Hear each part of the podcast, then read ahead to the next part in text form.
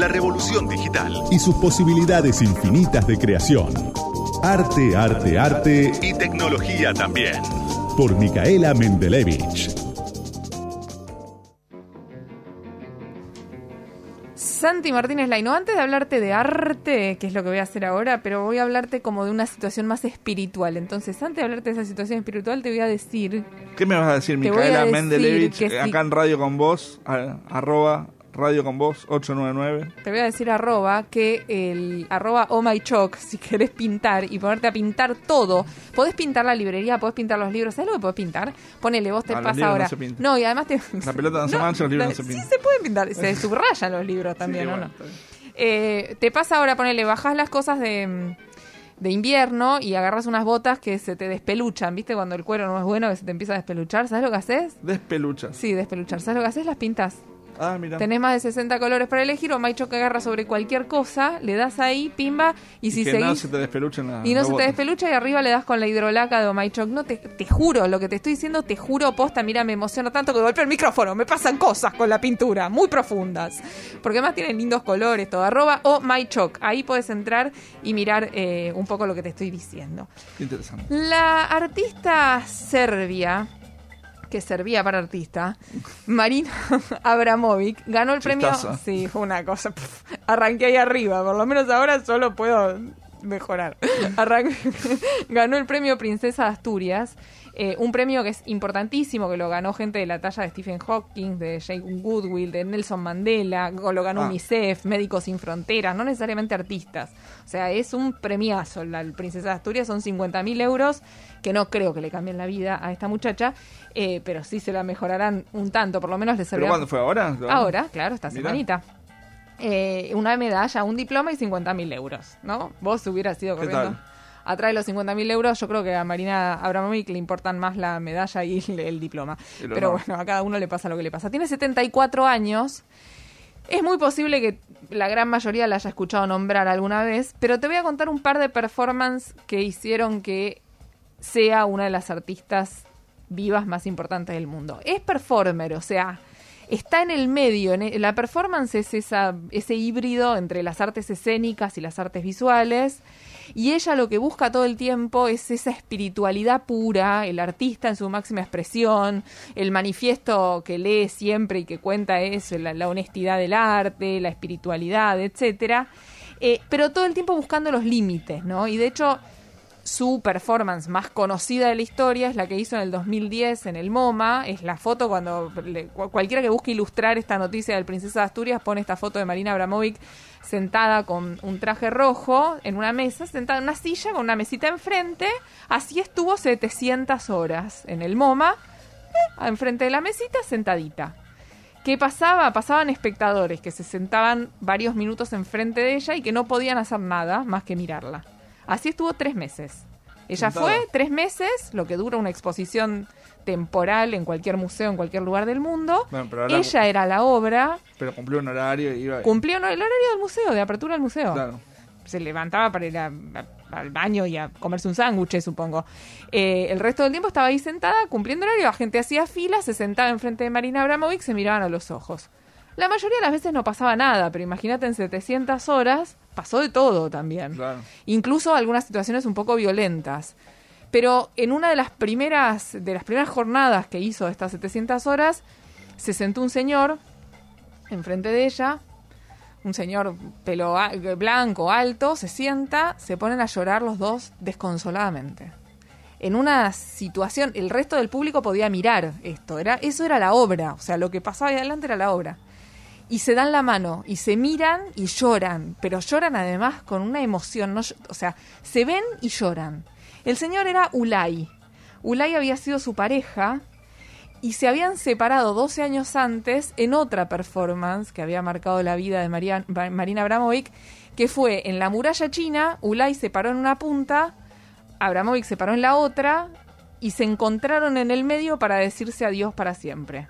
Mira vos desde ese día hasta el 2010, hasta la performance en el MoMA, 12 años después, no se habían vuelto a ver. Eso es lo que cuenta la historia blanca. Después, como te podrás imaginar, siempre hay una historia negra, estaba arreglado, que Ulay sabía que tenían un contra. No importa, yo te voy a contar. Se mandaban mensajes No importa, no importa. Te voy a contar lo, lindo, como, como cuentitos. Y al fin y al cabo estamos hablando de arte. Eh, entonces, Ulay había sido su pareja con la que había hecho muchas de sus obras antes. De hecho, una de las obras que, que hizo que Marina Abramovic sea conocida y llegue hasta este lugar en el MoMA, que fue, esa obra fue casi como que se viralizó antes de que existe el término viralizar, o sea, todo el mundo estaba hablando de lo que pasaba en el MoMA. Pero una de sus primeras obras fue agarrar 20 cuchillos con los que iba jugando, ¿viste el jueguito de pi, pi, pi, ponerse en los dedos, tipo dársela con el cuchillo en los dedos? ¿Y? con la mano abierta que hacían en, en, las películas de cowboys y nada, cada tanto se estrolaba la mano y se daba con el cuchillo, lo tiene todo filmado, esto fue en 1973 y terminó toda ensangrentada.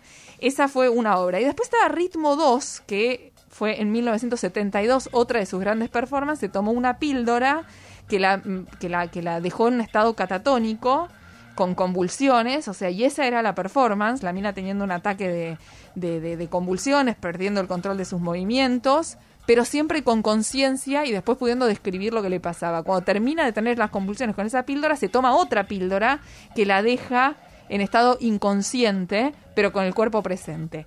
Esa búsqueda todo el tiempo del límite del consciente y el inconsciente, de la, eh, eso es lo que busca Marina Abramovic con sus performances. Y otra muy interesante, que fue también de las más famosas de su vida, y muy polémica, por otro lado, ella tenía 28 años, fue antes de la del MoMA, tenía 72 objetos en una mesa, en una galería de arte en Nápoles, entre esos 72 objetos había espinas de rosas, eh, plumas, cosas más agradables, pero también una pistola con una bala, cuchillos, tenedores, pinches. Y ella eh, pone un cartel en la entrada de la galería y dice, soy un objeto, me hago responsable de todo lo que pueda suceder en este espacio de 20, de 20 horas a 2 de la mañana. En ese tiempo, hagan lo que quieran. Y se pone ahí y pone estos 72 objetos. Y al principio el público empieza a reaccionar con mucha timidez. Van, le sacan fotos, los fotógrafos. Y después empieza a poner hiperviolento. Mm. Le cortan la ropa, la desnudan, mm. la tiran en una cama, la atan. Hubo situaciones que lindaban el abuso sexual. un tipo le cortó el cuello y le chupó la sangre. O sea, cosas espantosas. La mina terminó llorando. Y cuando se cumplió el tiempo, exactamente a las 2 de la mañana, ella, que había estado prácticamente inerte durante todo ese tiempo, se para como para ir hacia el público. ¿Y sabes lo que pasó? Salieron todos corriendo. Toda la gente que estaba ahí salió corriendo. E, es extrema, pero te dice mucho sobre la naturaleza humana cada una de estas performances que hace esta Serbia un poco loca, que algunos la acusan de marketinera, pero que cuando te pones a mirar tiene un montón para ganar el, el, el Princesa de Asturias y para ser una de las personalidades más importantes del mundo del arte contemporáneo. Muy interesante. Le ponemos cara a los números fríos de la economía. Isaac Yuyo Rudnik del ISEPSI te trae la realidad caliente de nuestro país. Y como todos los domingos vamos a hablar con el director del ISEPSI, Isaac Yuyo Rudnik. Yuyo, ¿cómo estás? Muy bien, muy bien. Un gusto hablar contigo. Igualmente, ¿cuáles son los números de esta semana? Salarios, eh, todo, inflación, ¿qué más? Tenés todo en rojo, me parece, para mostrarnos, ¿no? Sí, sí. tomé el tema nuevamente el salario, que ya lo habíamos visto en la, en la columna anterior, pero esta, pero este, esta semana eh, publicaron eh, los la variación de, de marzo. En la variación de marzo, en relación a la variación de los precios de marzo, aparece por primera vez en muchos meses que están equiparados. Ya, acá esta vez tomamos eh, tanto en salarios como los precios en la misma fuente que la fuente del INDEC. Eh, los precios, de acuerdo al INDEC, en marzo subieron aproximadamente un 5%, y en salario también eh, subió, eh, de acuerdo al INDEC, el índice de salario un 5%. Si lo llevamos a trimestral, a la variación trimestral, eh, el resultado es más o menos lo mismo, o sea, los salarios aumentaron, siempre de acuerdo al INDEC, un 13,1%, y los precios de la canasta básica, tomamos siempre el valor de la canasta básica de alimentos, está en eh, 13,2%, o sea, también prácticamente es el mismo aumento, incluso el salario estaría por encima del aumento de los precios si consideramos los precios de la canasta básica total, siempre el index, aumentaron un 12,3%. Entonces ahí es como que empezamos a tener eh, quizá una apertura de una situación nueva en la que se empiezan a equiparar eh, los aumentos de salario con eh, los aumentos de, precio. Pero si lo llevamos a la variación, a la variación interanual, el índice de salarios eh, de marzo a marzo aumentó un 32,7%. Y de acuerdo siempre al índice la canasta básica de alimentos aumentó un 48%. Eh, el, el salario aumentó 32,7%, los alimentos aumentaron 48%. O sea, hay una diferencia de 15 puntos, de más de 15 puntos. ¿no? Ahora, fíjate, para seguir un poquito la, la evolución de la, de la tendencia, como para ver si efectivamente vamos en el camino a que esta brecha se vaya achicando o se va a mantener igual o incluso se va a ir aumentando. Y para eso nos fuimos a ver cuál es la diferencia entre los aumentos de salario y los aumentos de la canasta básica en febrero. En febrero, a, febrero, eh, la variación interanual respecto a febrero del, del 2020 había sido del 30,2% y la canasta básica había aumentado 42,2%. Uh. o sea, en febrero la brecha era de 12 puntos y en marzo la brecha se aumentó a 15 puntos entre los precios y los salarios. O sea que hay una proyección que viene, viene subiendo la brecha. Esto obviamente tiene una explicación, que en marzo el primer trimestre del, año pasado, que fue el primer trimestre de este gobierno, se otorgaron serie de aumentos de bonos que iniciaron un proceso de recuperación de los, de los salarios. Una, una recuperación lenta, pero era una recuperación que eh, marcaba una cierta esperanza de que lo que planteó el gobierno aquí durante este año, durante estos años, una recuperación paulatina del salario que pudiera, eh, que pudiera sostenerse. Pero ¿qué es lo que pasó justamente a fin de marzo? Que vino la pandemia, que vino la restricción de la circulación. Entonces, ¿quiénes son los que pagaron los platos rotos o quiénes son los que pagaron el, el plato más abundante de la crisis, que son los que tuvieron mayores restricciones, obviamente los asalariados.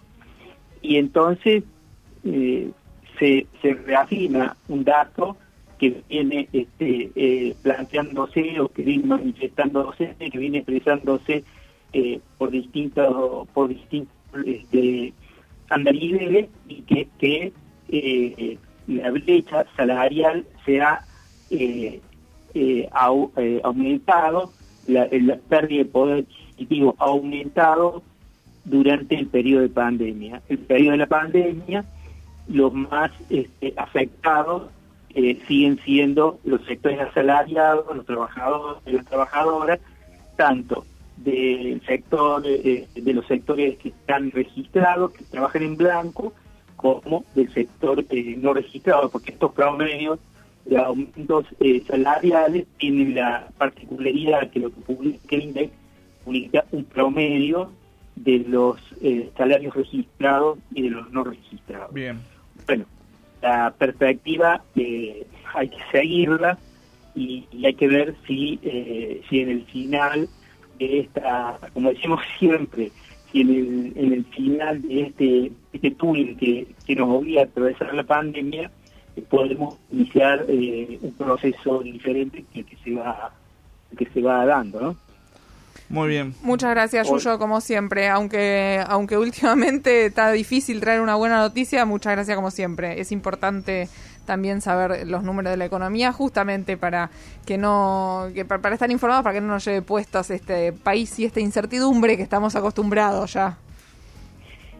Bueno, eh, muchas gracias a ustedes y nos vemos el domingo que viene. Gracias, Yuyo. Era Isaac Yuyo Rudnik, director, del ISEPSI. Gracias, Santi y Metilde. Y entonces decinos a dónde se puede encontrar más información y los estudios del ISEPSI que son tan interesantes. En www.isepsi.org.ar, la primera con S y la segunda con C. El algoritmo escondido. Micaela Mendelevich, Santiago Martínez Laino. Hasta las 8. Radio con Voz, 899.